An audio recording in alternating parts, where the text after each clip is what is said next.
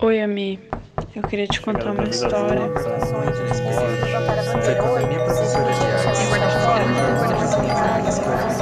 Isso foi só um dos armários que eu saí. Não foi nem o primeiro. E meu relato se inicia por volta de 2008, é, num período que nem tinha Lady Gaga, nem existia Lady Gaga, e que posteriormente né, iria se tornar minha grande diva LGBT. É, também longe de toda a representatividade, né, existia um menino negro e seu MP3, ao qual não largava de mão, né? E dentro dos seus fones existiam muito RBD, Beyoncé, Madonna, Britney, é, pois a questão musical, né, ela se tornou um oásis para a sexualidade e descobertas de gênero. Porém, é necessário evidenciar que em 2008 ser LGBT era um pouco diferente do que é, né, em 2021.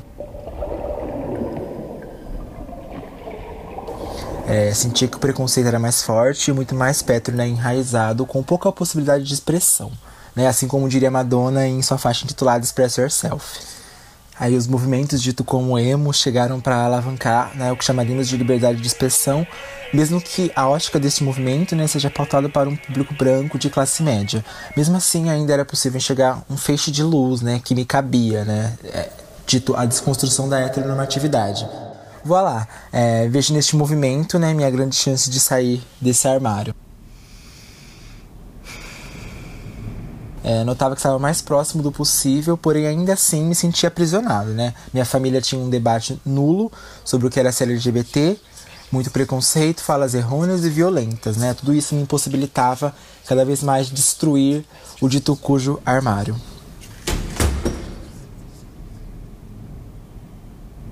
É, minha mãe, muito esperta, acabou achando uma grande ideia me matricular em um curso de teatro da cidade, né? E por sorte, este curso me ajudou a redescobrir né, o meu corpo dentro desse aspecto da sexualidade, né? Ser ou não ser? Eis a questão.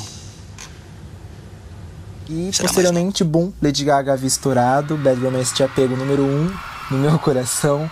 Mas o que mais gostava de ver como a Gaga me tocava, me mostrava o que era ser livre e a liberdade era sobre amar sua estranheza, né? Era se amar completamente. Eu gritava ao espelho milhões de vezes: I'm a free bitch, baby. E num estalo foi nesse momento que resolvi conversar com a minha mãe e dizer para ela quem eu realmente era por dentro, né? Porém com medo totalmente ressabiado.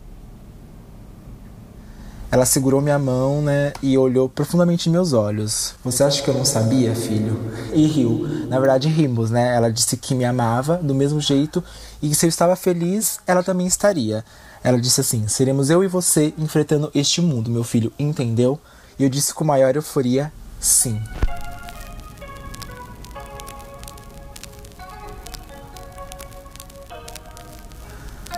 No final, nos abraçamos e desde então somos melhores amigos. Somos ela e eu no enfrentamento dessa sociedade racista e LGBT fóbica. Muito obrigado e este foi o meu relato.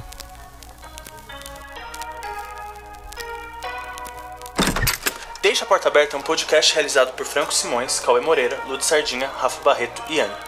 Este episódio foi realizado a partir do relato de Bruno Caldeira pelas mãos de Augusta Gui, Luísa Morim e Rodrigo Martinhão.